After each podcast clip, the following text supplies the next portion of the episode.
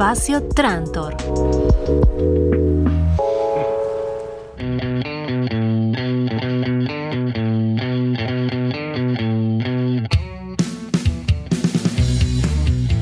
Y estamos en comunicación con la provincia de Mendoza para la entrevista del día. Vamos a hablar con Miranda Sauerbein, espero haber pronunciado bien el apellido, de El Teatro del Taller. Miranda, buenos días. Hola, buenos días, ¿cómo están? ¿Qué tal, cómo anda? Feliz día, antes que nada. Todo bien, feliz día, feliz día, acá trabajando, como buen día del trabajador. Muy bien, como corresponde. Hablamos del Teatro del Taller que está ubicado ahí en Mendoza y que ya tiene una, larga trayectoria, son casi 14 años ahí en el lugar donde están ahora, pero tienen casi 20 de, historia, ¿es así? ¿Eso lo digo bien? Sí, es así. Eh, eh, el mes que acaba de pasar, abril, abril, cumplimos 21 años. Hace 14 que estamos en un espacio que es propio, que es una cooperativa que compramos una casa y construimos un teatro. Antes alquilábamos una casa en donde también construimos un teatro en un galpón. Exacto. Pero ahora ya tenemos espacio propio. Y vi que dentro de ese espacio también están haciendo algunas refacciones y remodelaciones. Eh, me imagino también en parte de estas necesidades de repensar ese espacio que, que habitan, digamos. Sí, totalmente, con, eh, con esa idea y con la idea de que, bueno, ya hacía 14 años, por ejemplo, que no cambiábamos el piso porque no tenemos escenarios, digamos, es todo el mismo piso. Así que con gradas. Teníamos que cambiar todo el piso de madera, eh, armar mejor toda la sala para poder proyectarnos también con otras actividades, lentamente, como vamos pudiendo y como se puede, como lo permite toda esta situación. Exacto, dentro de esa situación también me llamó la atención que ustedes empezaron a armar la oferta de este año y tienen en programación casi más de 14 talleres y cursos. me imagino que debe haber sido muy difícil eh, pensar o programar un año con esta incertidumbre de la situación actual. Sí, totalmente. Sí, lo que nos estamos dedicando todavía no arrancamos con lo que es la temporada teatral de, de público. Eso arranca ahora en mayo, la semana que viene. El viernes empezamos. También por eso queríamos, nada, poder hacer toda esta movida, sí, ahora ya podemos agarrar un ritmo hasta donde se pueda, si se corta, si volvemos, si no, pero bueno, con las funciones. Y teníamos que tener eh, todo muy bien articulado para la cantidad de gente, porque somos una salita independiente que tenemos una capacidad de 93 personas, entonces ahora tenemos que manejarnos todo para el 50% de esa capacidad. Exacto, te iba a preguntar dentro de esas restricciones, me imagino que también la capacidad de la sala influye de manera presupuestaria, digamos, a cómo programar o proyectar los, los proyectos. Eh, ahí me decís que la capacidad es del 50%. Una de las ventajas, me imagino, de no tener escenario es que pueden acomodar las butacas y las sillas en distintos espacios. Sí, totalmente. Eh, podemos acomodarlas, se mueven las, las butacas, la todas las sillas y si no tenemos sillas individuales, así que eso nos permite un formato diferente, bueno, del espacio. Y no solo tenemos un espacio grande, una sala grande, sino que eh, la casa es muy grande y eh, sacamos paredes y construimos una sala un poco más pequeña. Por eso tenemos tantos talleres, podemos tener tantos talleres como en, en conjunto, porque ocupamos los dos espacios. Exacto, y dentro de los talleres, una de las cosas que me, que me, da, sale preguntar es cómo se hace en un taller de teatro para manejar el tema de la presencialidad, siendo que lo corporal es algo tan esencial de, esa rama. Y estamos hiperlimitados con la cantidad de alumnos. Eh, siempre nosotros tuvimos como eh, un, un, porcentaje muy grande de alumnado eh, y ahora solo podemos tener cada grupo 10 personas y bueno, y trabajamos con distanciamiento como podemos. Hay un trabajo eh, eh, tomando todas las medidas protocolares que nos exigen para poder tener el espacio abierto, ¿no? Cumpliendo con todo eso. Por eso para las funciones nos faltaban un par de cosas, entonces también por eso nos tomamos este tiempo y no programamos funciones. Nosotros hemos arrancado a trabajar en enero, porque bueno, todo el año pasado, cuando se abrió un poco más el panorama para funciones y todo eso, ya era el mes de noviembre, octubre, noviembre, y ya nos parecía muy loco ya abrir. Ya todos habíamos como entrado en la virtualidad, en los talleres virtuales de alguna manera, tratando de sostener el año pasado que fue como más complicado laboralmente. Exacto, y de esa virtualidad que practicaron el año pasado, obligados, eh, ¿a qué cosas constructivas pueden sacar o qué herramientas empiezan a utilizar este año a partir de lo aprendido de esa experiencia? eh, rescatar un montón de material que construimos el año pasado cada uno con su grupo de alumnos, eh, repensar que esto puede volver a suceder, así porque es como el panorama que se ve, es va y viene, va y viene, eh, reencontrarnos con herramientas que también nunca habíamos no utilizado, aunque al principio muchos de nosotros, por lo menos yo particularmente, me rehusaba un poco, ¿no? No sabía cómo afrontarlo, cómo doy una clase grupal, eh, virtual, con un trabajo de texto. Y bueno, y fui entrando en un movimiento y descubriéndome, descubriendo los alumnos eh, con otra mirada, con otras capacidades que no son las presenciales del cuerpo, pero resolviendo desde sus pequeños espacios que cada uno, bueno, tenía para nuestro encuentro. Y así pudimos armar, hicimos tres muestras virtuales, a través de Facebook nos conectábamos, invitábamos a la gente a un grupo cerrado y lo que nos decían, bueno, pásame la invitación, entraban al grupo, hacíamos nuestras muestras y la verdad que nos movilizó adentro de un montón de espacios desconocidos. Sí, un trabajo en redes sociales también a través de, esta presencialidad en Zoom, virtual, para muestras o para la, la función cultural, digamos, es muy importante y algo que se, que se destaca a través de las entrevistas que hemos tenido es la necesidad de un poco eh, ayornar o digitalizar la experiencia y que eso a su vez da una proyección más amplia respecto de la gente que puede llegar a conocer el espacio o las propuestas del espacio. ¿Ustedes registraron también a través de las redes gente que se incorporó a partir de esto? Sí, sí, sí, sí, claro, eh, llegar de, de otra manera a la gente totalmente, a gente que no llegábamos. Eh, acá igual, eh, bueno, lo que tiene Teatro El Taller es como un teatro bastante conocido en el medio independiente. Entonces llegamos como a cierta gente, pero ahora pudimos llegar tal vez a gente de otros lugares que no eran solo de Mendoza capital. Exacto. Sí, muchas veces nos dijeron que la, la, posibilidad de dar cursos online les permitía a centros culturales o a distintos talleres de teatro mantener una doble programación, parte presencial y parte virtual, para también poder llegar a gente de otros lugares. Totalmente, sí, sí, y aparte para las muestras también lo, interesante era cuando hacíamos nuestras funciones, eh, que bueno, nos podían ver amigos, gente, familiares que estaban en otras provincias y eso era muy interesante, que nunca habían visto a tal persona o qué sé yo, conectarse desde ahí, aunque al principio también era raro, o yo también particularmente hice funciones a través de Meet y es raro. Sí, sí, porque aparte... Es raro esa energía que uno se devuelve el público presencial al actor o la actriz le falta del otro lado esa, esa vuelta. Sí, hay, hay otra cosa, sabés que está, sabés que, pero no sé, estás solo ahí haciendo el trabajo solo, solo, solo, por más que atrás de esa pantalla hay un montón de gente eh, en vivo y en directo, digamos.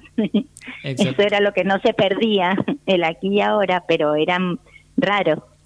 Y me imagino que también para eh, otra de las cosas que hablamos a veces es pensar un teatro a través de una pantalla también hace que los movimientos, el plano, cambie la concepción de la obra. No, no tenés la libertad de moverte por todo el espacio como tendrías naturalmente, sino que estás reducido en tu capacidad por ese plano que abarca la cámara.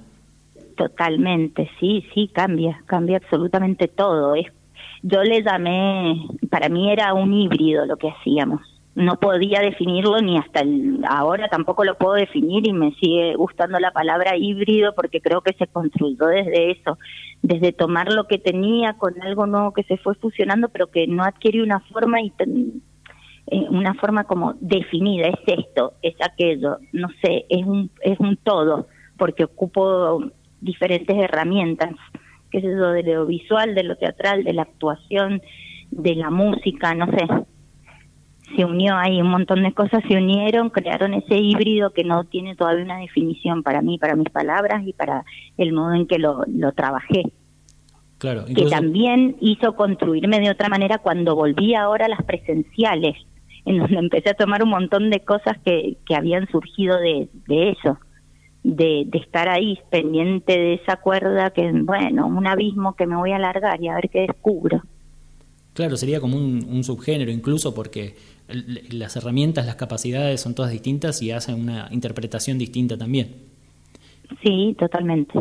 Sí, sí, claro. Eh, dentro de esta nueva vuelta a cierta presencialidad, eh, ¿cómo manejan esta nueva llegada a la gente, digamos, que, que se acerca, que conoce el espacio y pensar cómo, cómo satisfacer las necesidades de ese público, digamos, que por ahí busca un curso o está, se encariñó con el espacio, le gustó el espacio y busca un curso que no se dicta. ¿Ustedes están abiertos a, recibir sugerencias de cursos nuevos para dar, además de la programación amplia que tienen, ¿no? Con estos 14, más de 14 cursos que tienen. Sí, claro. Sí, el espacio está abierto siempre para gente, eh, gente que no somos solo nosotros, eh, para venir a dar sus cursos. De hecho, ahora también todo el objetivo de del arreglo de los pisos de las dos salas es para poder fusionar más cursos de danza, eh, cosas más eh, de performance, de mezcla, en donde el cuerpo, la actuación van y está el escenario, el espacio. También hacemos muchas cosas de flamenco en el espacio. Eh, así que sí, está abierto para y para no solo lo que tenga que ver con música, actuación, también hay cosas de aéreos, sí, sí, eh, hay variedad, solo que bueno, al haber cortado un año y volver, tenemos que ir muy de a poco. Sí, sí, me imagino que también eh, para los propios docentes el parate o, el adaptarse a esta nueva situación también es un cambio para pensar nuevas propuestas y, encarar un año con la posibilidad de que a mitad de año cambie y vuelva todo virtual. Sí, totalmente. Eh, sí, se encara como el día a día, diríamos. Tratamos de proyectar un mes más, un mes más, vamos así, pero es como que si no, no podemos hacer una proyección muy grande, porque como no sabemos lo que va a suceder, eh, por eso vamos programando de a poco las funciones, por mes, por hasta junio. Y después de que pasa esto vemos cómo entra julio y así. La gente obviamente que llama, pide la sala, quiere hacer funciones, pero bueno, es ir reacomodándonos a este movimiento no podemos hacer una gran programación porque no sabemos lo que puede suceder, entonces tampoco podemos fallarle a una gente que programa y después le cortamos. Eh, por eso vamos momento a momento. Todo esto ha hecho que, que tratemos de estar un poco más presentes hoy, viendo y a un corto plazo. y esa necesidad de, la gente de programar o de disponer de la sala eh, a nivel local, ¿ustedes cómo ven el movimiento cultural? Digamos, ¿son muchas las salas que están en, ahí en Mendoza, capital, donde están ustedes? ¿Hay pocos espacios? ¿Creen que hay, hay necesidad de más espacios para, para poner este tipo de propuestas? Sí, necesidades de espacios y más espacios independientes siempre hay para mí. Eh, eso nunca se va a concretar, me parece el momento que digamos, uy, estamos geniales de espacios y más de espacios independientes. Acá en las salas independientes somos siete, digamos que el circuito. Después, bueno, están los teatros oficiales y otros espacios que tal vez no son salas independientes, pero que también se realizan diferentes trabajos artísticos. Eh, pero yo creo que la necesidad está siempre, pero bueno, eh, acá cuando todo comenzó en enero, eh, comenzó una fuerte programación de todas las salas, todas las salas están en actividad. no sé si con tantas funciones, pero bueno, sí, empezaron su actividad de, de talleres y cursos que en la realidad para nosotros eso es lo que sostiene, sostenemos los espacios gracias, bueno, a los subsidios y a los trabajos de, de talleres, que es lo que genera el dinero para que cada uno pueda construir su, su sueldo, digamos, y después las funciones también, pero no es lo mismo. Las funciones mantienen también la sala y los grupos que vienen a hacerla. Exacto. Entonces, es todo un, bueno, ir generando, ¿no? Dentro de ese circuito independiente, de esas siete salas que mencionás, eh, ¿cómo manejan eh, la reciprocidad, digamos, o el contacto entre ustedes para compartir experiencias o decirse, che, mira, me, enteré que va a haber tal restricción o que va a haber que hacer tal modificación? ¿Hay una integración entre sí, hay, hay grupos, hay grupos de WhatsApp, sí, en donde se ponen en común, bueno, se plantean cosas, también, bueno, desde el INT, que es lo que nos, nos reúne eh, pero sí hay un diálogo con las otras salas sobre que salió tal subsidio para, no sé, cosas de luces, cosas del espacio. Eh, así que sí, hay diálogo. Y del respecto del Instituto Nacional del Teatro, algo que me llama la atención en muchas entrevistas que estamos haciendo es que generalmente hay como una necesidad de comunicación desde el, gestor cultural o, el teatro independiente, el centro cultural, directamente con el Estado Nacional, quizás porque a escala municipal no están las herramientas como para dar respuesta a las necesidades. ¿Ustedes a nivel municipal o provincial encuentran una, una cercanía, una devolución o es directamente con el Instituto Nacional del Teatro donde tienen mayor vínculo? No, el mayor vínculo es con el Instituto Nacional del Teatro.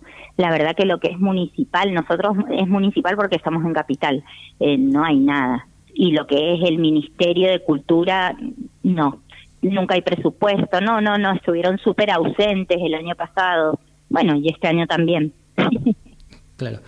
Así que no, y cuando también vas a una sala oficial a trabajar tampoco hay presupuesto, no hay para la comunicación, no hay parece que fuese eh, con una problemática parecida a la de las salas independientes, un teatro oficial.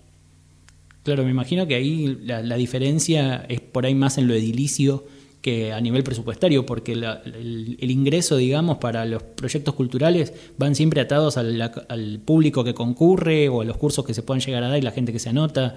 Entonces, si no hay presupuesto desde el Estado para eh, sostener esa propuesta cultural, eh, hay se nivela todo al, mismo nivel, digamos. Claro, totalmente. Ah, eso sucede. No hay presupuesto. Eh, el Ministerio de la Nación, o sea, Cultura de Nación, es como que está mucho más activo para las provincias. Eh, genera un poco más de, no sé, eh, de cosas de subsidios para presentarte para proyectos con obras o con unipersonales o para presentarte con proyectos de sala también.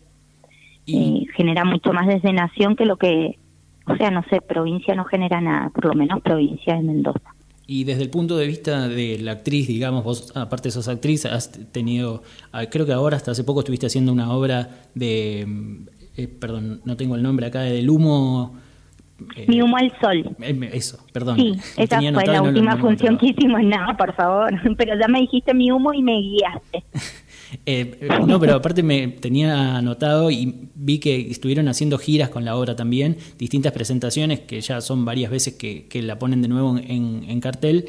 ¿Y cómo se maneja ese tema de las giras de una obra a nivel eh, país o región, sabiendo que el circuito es tan chico como decís por ahí de salas independientes, si tienen que planificar una gira, no sé, a nivel nacional o a otra provincia, ¿cómo se buscan esos espacios? ¿También a través del Instituto Nacional del Teatro?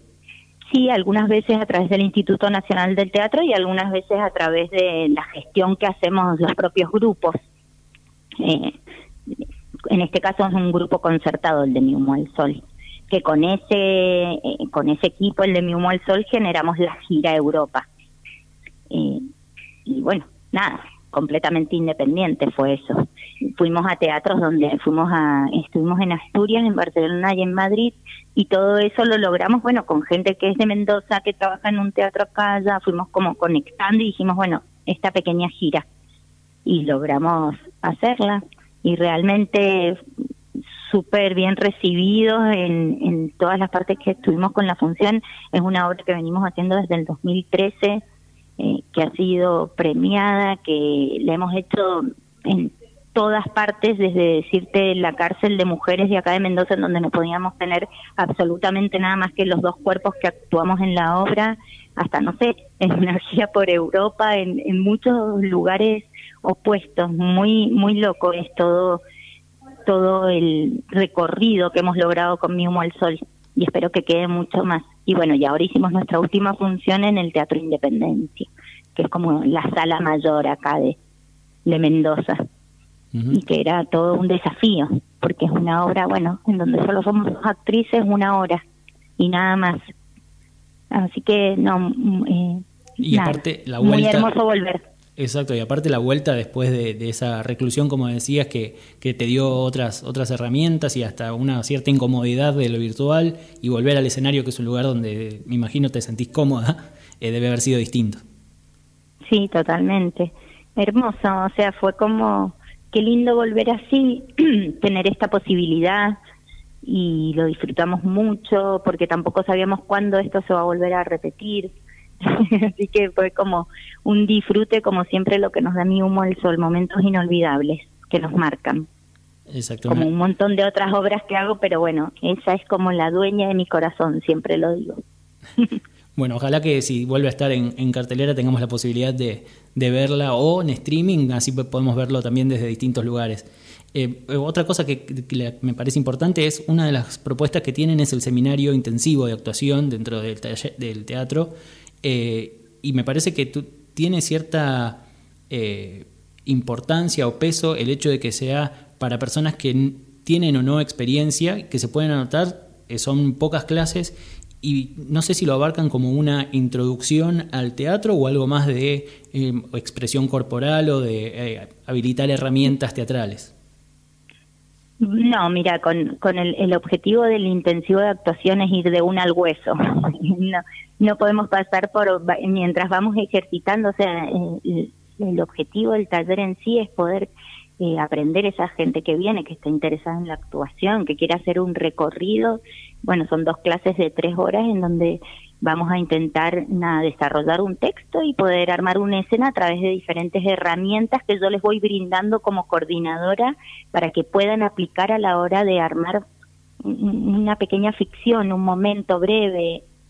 Eh, eso es, y me resulta que bueno, hay gente que tiene un poco más de herramientas porque viene a los talleres, porque toma talleres en otros lugares y quiere ver diferentes metodologías de trabajo y hay gente que no tiene nada de experiencia y que me parece em, emocionante y bárbaro que vengan acá y tengan que, nada, eso, ir directo al hueso, ampliarse, dejarse caer. Eso es rico para mí. Una linda experiencia para quien nunca se acercó al teatro, empezar así de una con un texto y tener, tener que enfrentarse a, esa situación eh, debe ser muy enriquecedor. Sí, yo aprendo mucho, estoy súper entusiasmada este año con la parte de, de, docencia. Siempre hace mucho tiempo que doy talleres, pero bueno, esto volví con otras herramientas también y con, con mirada en otras cosas, eh, con esto con esto de lo performático, de ocupar todo lo que, lo que el espacio me brinda, cada rincón y todo lo que cada uno de esas personas que viene a habitar ese espacio puede aportar para armar esa ficción. Me encanta, sin limitar, sin decir que no a nada, eh, intentar de guiarlos eso de la mejor manera posible para que logren un trabajo, como yo digo, poniéndose, no sé, la piel que habito. Exacto. Una piel. En un lugar distinto. Bueno, Miranda, muchísimas gracias por el tiempo. Hablábamos con Miranda Sauerbein del taller teatro ahí en Mendoza. Eh, esperamos que este año les pueda dar las posibilidades de, llevar adelante las distintas propuestas que tengan o incluso adaptarse a las cosas que vayan surgiendo y quedamos a disposición para lo que, lo que sea, lo que necesiten y cuando se pueda viajar y concurrir, ir a conocer eh, el taller teatro ahí en Mendoza están pero más que invitados cuando se pueda. Acá estaremos, siempre estamos, estamos hace 21 años, no en este espacio, acá 14, pero bueno, seguiremos. Aunque nosotros no estemos, estarán otros, manejando, sosteniendo y resistiendo. Perfecto. Bueno, muchísimas gracias por, por la entrevista, Miranda. Que tengas buen sábado y feliz día nuevamente. Hermoso sábado y feliz día al trabajador. Muchas gracias.